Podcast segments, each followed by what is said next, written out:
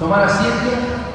Como ya nos hemos estado acostumbrando este tiempo, damos paso a nuestro hermano Wally Gracia, que nos trae la clase bíblica dominical de, este, de esta mañana, de este día.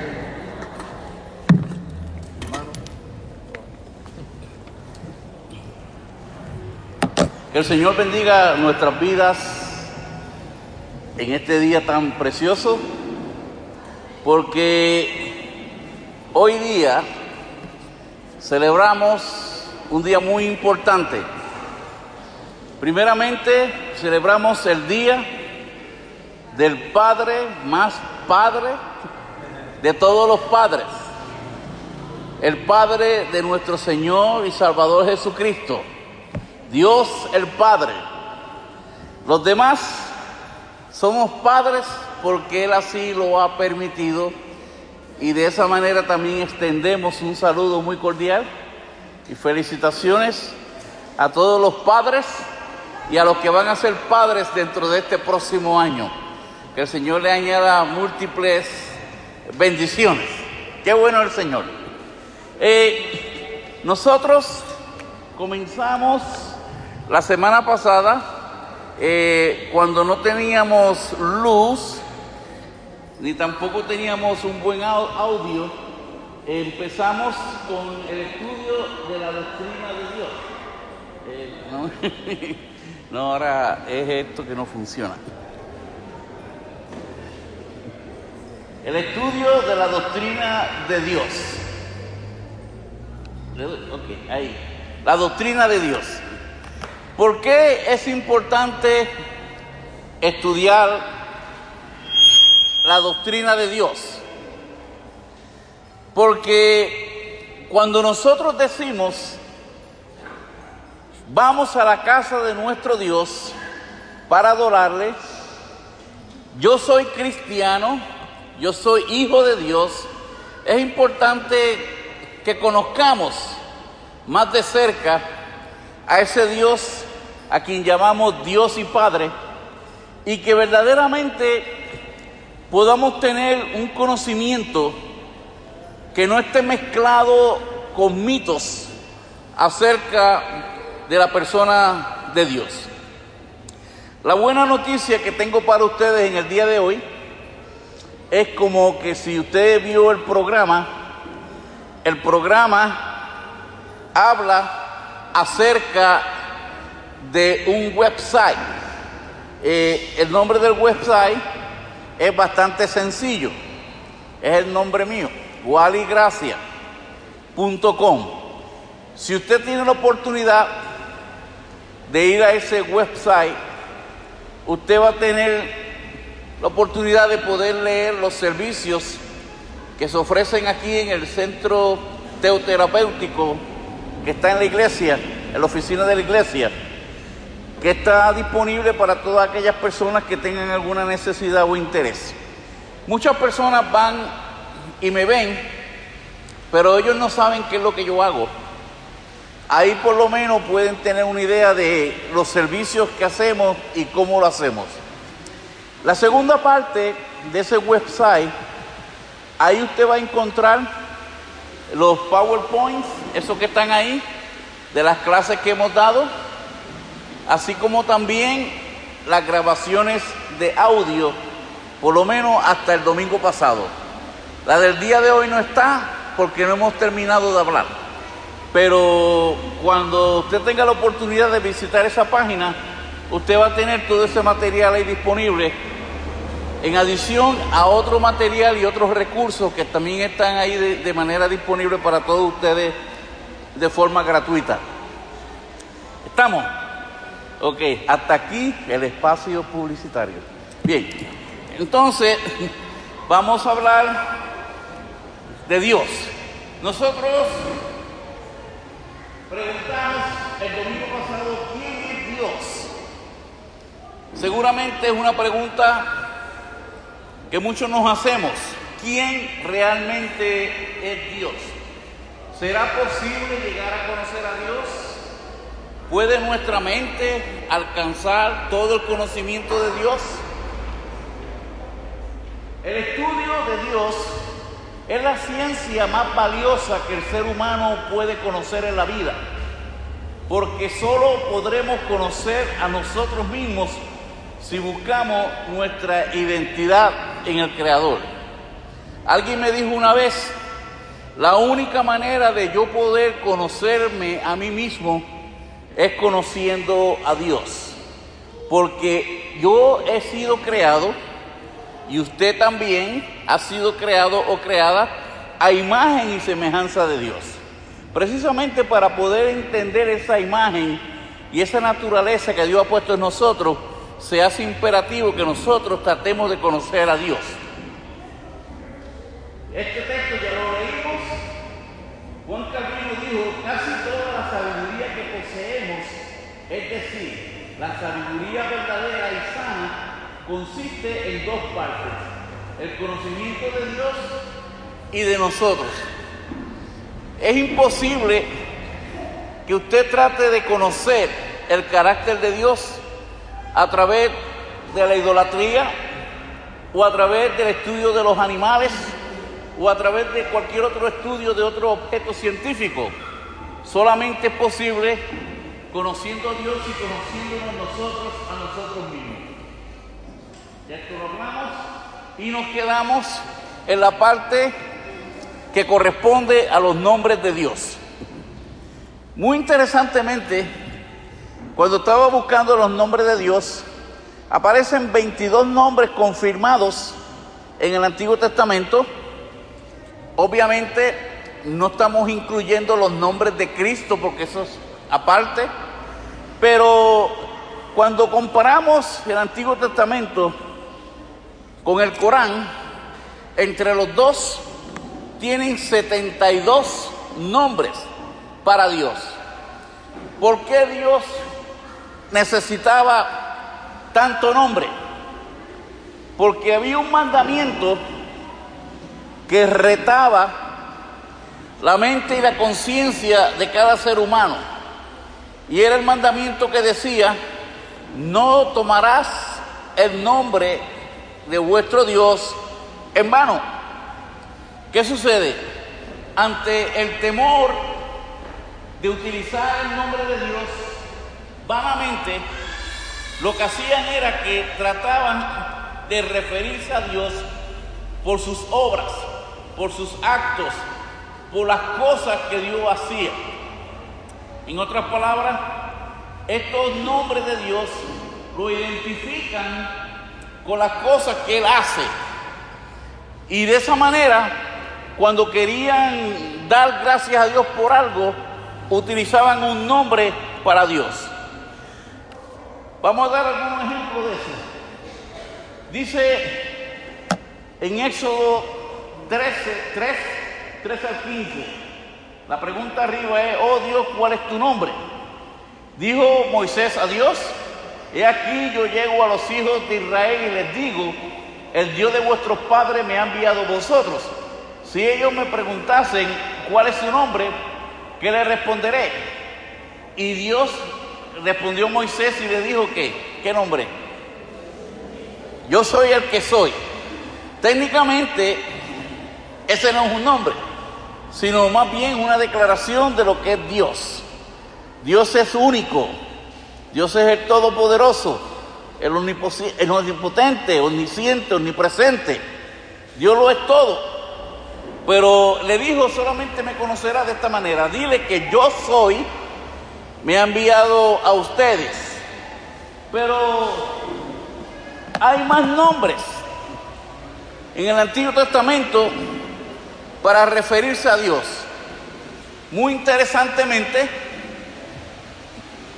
una de las cosas que nosotros tenemos que entender es que estos nombres tienen un significado bastante profundo y están enraizados en el carácter de Dios.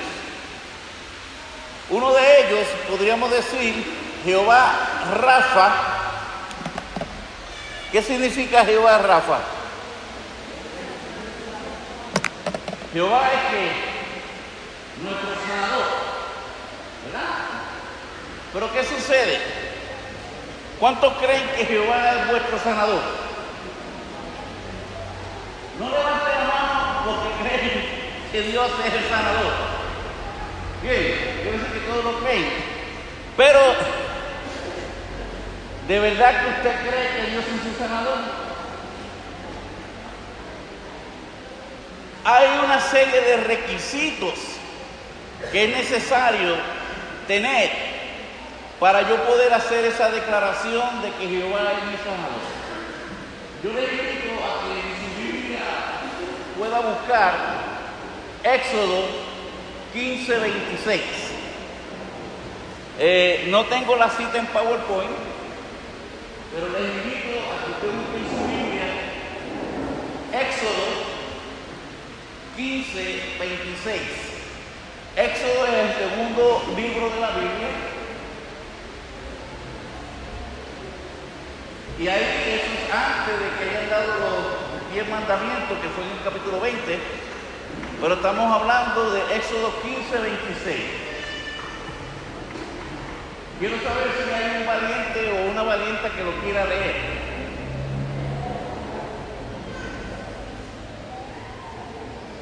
Versión Reina Valera, por favor.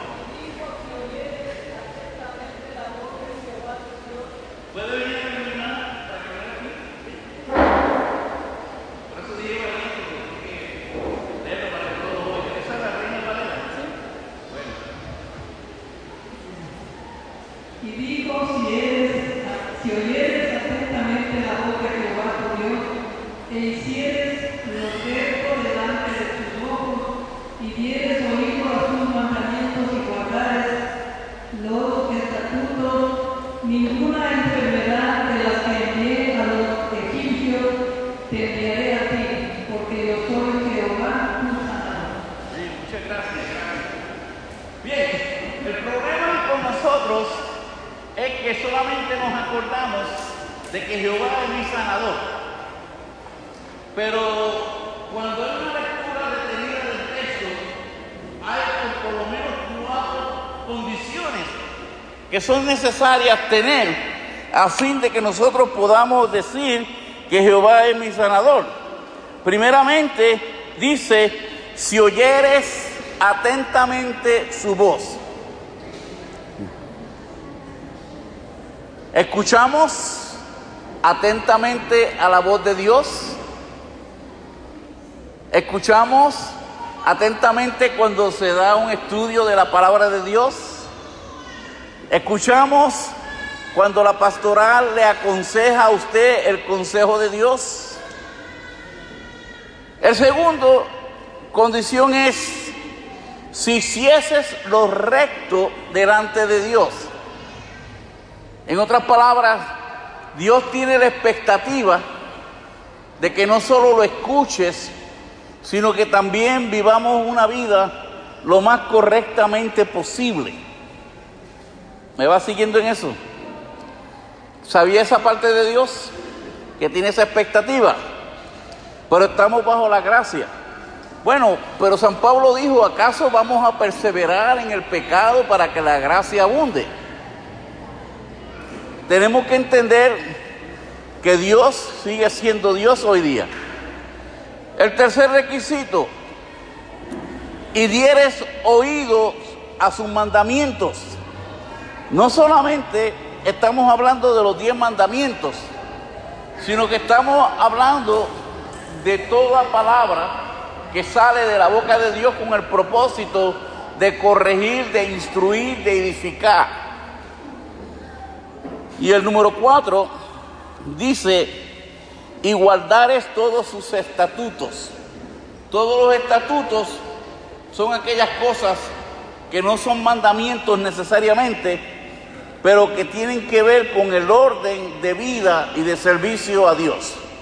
Por lo tanto, lo que Dios está diciendo es lo siguiente, si usted cumple estas cuatro cosas, entonces yo no voy a enviar las plagas que le envié a los egipcios, porque yo soy Jehová tu sanador.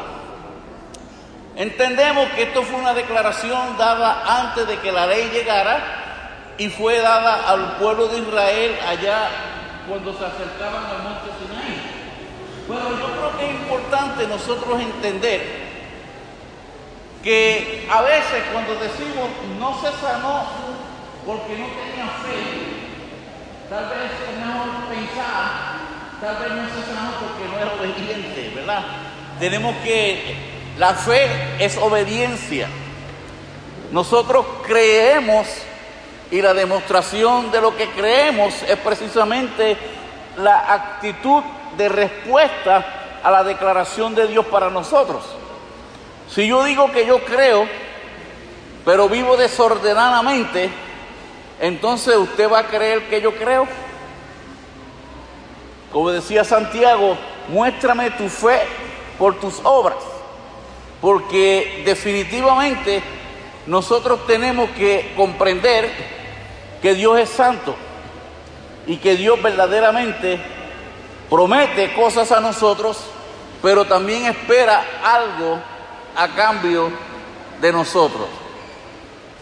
Tenemos que escapar de, esa mentalidad de que nosotros solamente venimos aquí a buscar de Dios y a sacar de Dios lo más que podamos sacar de Dios. Vamos a sacarle a Dios todo lo más que podamos sacarle a Dios sin que haya una gota de compromiso de mi parte. Entonces no seríamos iglesia, ¿verdad? Eh, yo creo que somos iglesia porque no solamente agradecemos lo que Dios nos da y hace por nosotros, sino que también venimos para ser entrenados y ser capacitados para servir, servir al Señor y servirnos los unos a los otros. ¿Estamos bien con eso? ¿No quieren más textos bíblicos así? Bien, vamos entonces a otro pasaje de la Biblia donde verdaderamente vamos a tener la oportunidad de ver cómo algunos de estos nombres de Dios toman forma y toman lugar. Por ejemplo, cuando nosotros decimos Jehová diré, quiere decir que, que Jehová que va a proveer, ¿verdad? No tenemos que tener temor a la escasez, ¿verdad? Dice Jehová Roy, que el Señor es que es mi pastor. Todos conocemos el Salmo 23. Jehová es mi pastor y nada me faltará. Ahora, yo les invito a que vayamos un momento al libro de Deuteronomio. Deuteronomio es el quinto libro de la Biblia. Acuérdense que aprendemos que los primeros cinco libros de la Biblia fueron escritos por Moisés. Génesis, Éxodo, Levítico y Números y Deuteronomio también. Es una canción que me enseñaron en la escuela bíblica y nunca se me olvidó. Deuteronomio 28 comienza con estas palabras. Dice, acontecerá que si oyeres atentamente a la voz de Jehová tu Dios, ¿para qué? Para guardar y poner por obra todos sus mandamientos que yo te prescribo hoy, también Jehová tu Dios te exaltará sobre todas las naciones de la tierra. Podemos decir, Dios tiene expectativas de cada uno de nosotros. Dios tiene la expectativa de que los hijos honren a sus padres. Dios tiene la expectativa de que los maridos amen a sus esposas y las respeten y las traten como vaso más frágil. Dios tiene la expectativa de que las esposas, que también son madres, puedan honrar al Señor en todo. Y me gusta cuando llueve, porque es como que hay algo del cielo que cae como lluvia de bendición para que estas palabras se nos graben y se nos queden mucho mejor. Cuando yo estaba escuchando una de las grabaciones, se escuchaba la lluvia de una manera mucho más bonita que las palabras que yo estaba hablando. Así que cuando usted escuche la grabación, seguramente piense que fue un día lluvioso en el que el Señor me habló. Y yo mejor prefiero un día de lluvia antes de un día que llueva fuego del cielo para consumirnos a todos, ¿verdad? Bien, dice la Escritura que Dios tiene la expectativa de que nosotros guardemos sus mandamientos y los pongamos por obra. Y mire las bendiciones que promete. Dice, vendrán sobre ti todas estas bendiciones y te alcanzarán si oyeres a la voz de Jehová tu Dios. Y usted puede leer cómodamente en su casa las bendiciones que están contenidas en este capítulo 28 de Deuteronomio. Pero no quiero terminar sin mencionar que a partir del verso 15 de ese mismo capítulo, donde Dios hace la promesa de múltiples bendiciones para cada uno de nosotros, a partir del verso 15, Dios cambia el tono de lo que está hablando. Y dice, pero acontecerá, si no oyeres la voz de Jehová tu Dios, para procurar cumplir todos sus mandamientos y sus estatutos que yo te intimo hoy, que vendrán sobre ti todas estas que maldiciones y te alcanzarán. Maldito serás tú en la ciudad y maldito en el campo. Y por ahí sigue enumerando una serie de maldiciones. Y a veces nosotros nos preguntamos, ¿por qué me van mal las cosas? ¿Por qué me va mal en el matrimonio? ¿Por qué me va mal en los negocios? Y tal vez deberíamos de preguntarnos, no por qué, sino qué no estoy haciendo bien. ¿Qué no estoy haciendo bien? El hecho de yo servir a Dios con devoción y con alegría, no es garantía de que todo me va a ir bien. Pero cuando mi actitud hacia Dios es la correcta, aún las cosas que parecen negativas pueden lucir como oportunidades para superarnos y para crecer. Siempre he pensado que cuando uno tiene la actitud correcta para con Dios, no se queja, sino que trata de entender el propósito por el cual esta prueba, esta situación llega a mi vida. Y seguramente vamos a descubrir que va a ser una oportunidad para crecimiento, para madurar, para ser bendecido posteriormente. Si no me cree a mí, pregúntele a Job. Todas las cosas que le pasaron a Job en la Biblia. La mujer le dijo, mira, ya esto es demasiado. Maldice a Dios y muérete. Eso es una solución sencilla. Y mucha gente no dice esas palabras, pero sencillamente dice, ¿para qué voy a seguir yendo a la iglesia? ¿Para qué me voy a seguir llamando cristiano? Si entre más uno busca de Dios, peor le van las cosas a uno en la vida. Job no sabía que Dios estaba precisamente haciendo una demostración que fuese ejemplo para nosotros.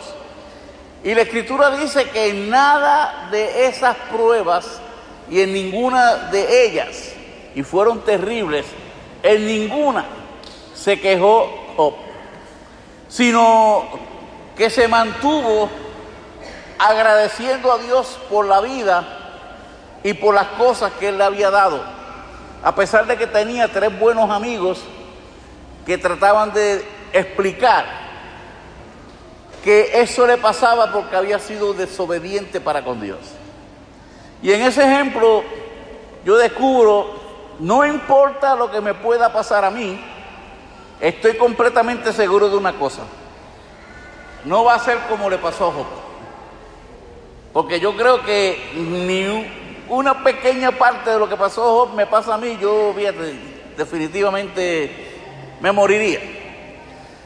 Pero aquí nosotros aprendemos que nuestro Dios es un Dios de amor, un Dios de misericordia, que tiene grandes y abundantes bendiciones para cada uno de nosotros, pero Él también espera que nosotros le amemos, que nosotros le sirvamos y que nosotros entreguemos nuestra vida incondicionalmente para que Él se siga glorificando a través de cada uno de nosotros.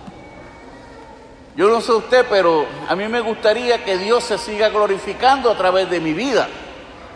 Porque cuando Dios se glorifica a través de la vida de una persona, no es para beneficio personal. Cuando Dios se glorifica a través de la vida de una persona, es para expandir ese arco de bendición a las demás personas que están aquí.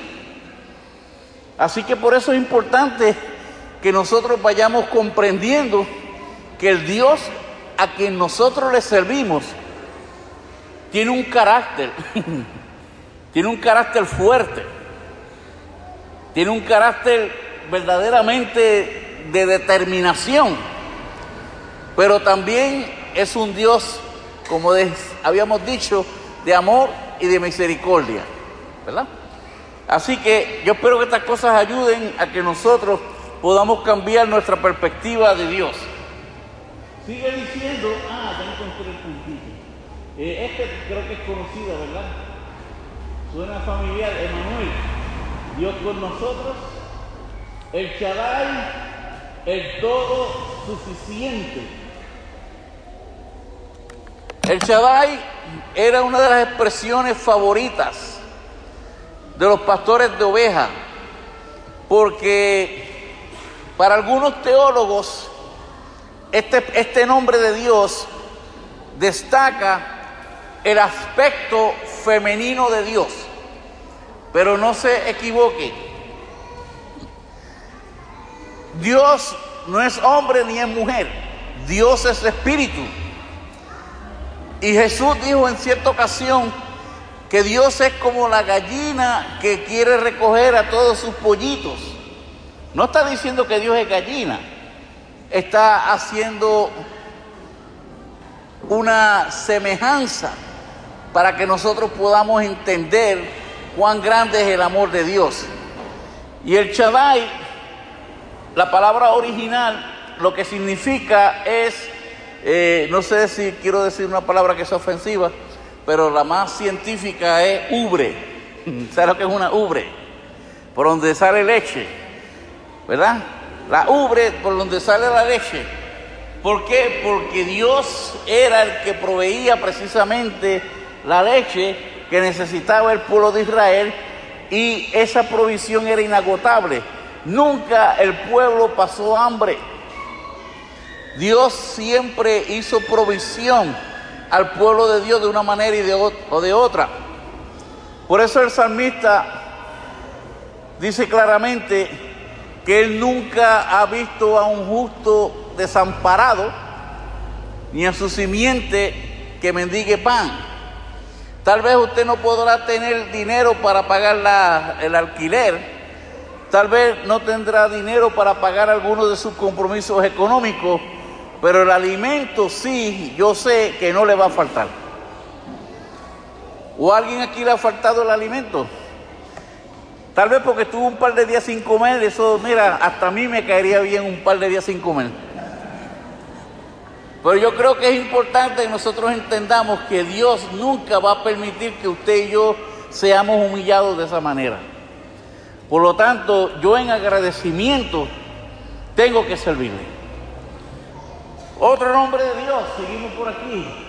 Elohim, el creador de todo, todopoderoso. El Olam, el Dios eterno. El Roy, el que me ve. ¿Sabe que Dios nos ve, verdad? Dice que los ojos de Jehová están sobre los justos. Y usted podrá esconderse de todo el mundo, pero jamás podremos escondernos de Dios. Eso decía el salmista en el Salmo 139. ¿A dónde huiré de tu presencia? ¿Y a dónde me esconderé de ti? En ningún lugar me podré esconder de ti. El Roy, el Dios que me ve, el león, el Dios altísimo, él, el fuerte, el, el Dios de Israel. Hay muchos nombres de Dios. Ahí están algunos más, ¿verdad? Shalom, que es el Dios de paz. Todos estos nombres están en el Antiguo Testamento. Pero si quiere un poquito más, aquí hay una comparación de los nombres de Dios, el texto bíblico, en una comparación con los nombres de Jesús, que tienen los mismos títulos y la base bíblica, demostrando que Jesús es Dios. Yo sé que no se ve, pero usted lo puede ver en la comodidad de su hogar cuando vaya a la página web waligracia.com. Seguimos. Los atributos de Dios. Dios tiene nombre y por los nombres entendemos hacer referencia a ciertas acciones de Dios, cosas que Dios hace para el beneficio de su pueblo. Pero cuando hablamos de los atributos de Dios, ya estamos hablando de cualidades de su persona. Y estas cualidades se dividen en dos partes. Unas cualidades que son propias de Dios y otras cualidades que Dios comparte con nosotros. Y vamos a verlas en un momentito. Pero antes de entrar ahí, ¿alguna pregunta sobre los nombres de Dios? Esta vez no tenemos el micrófono ahí, pero si alguien tiene alguna pregunta. ¿No hay pregunta? Estamos bien. Bien.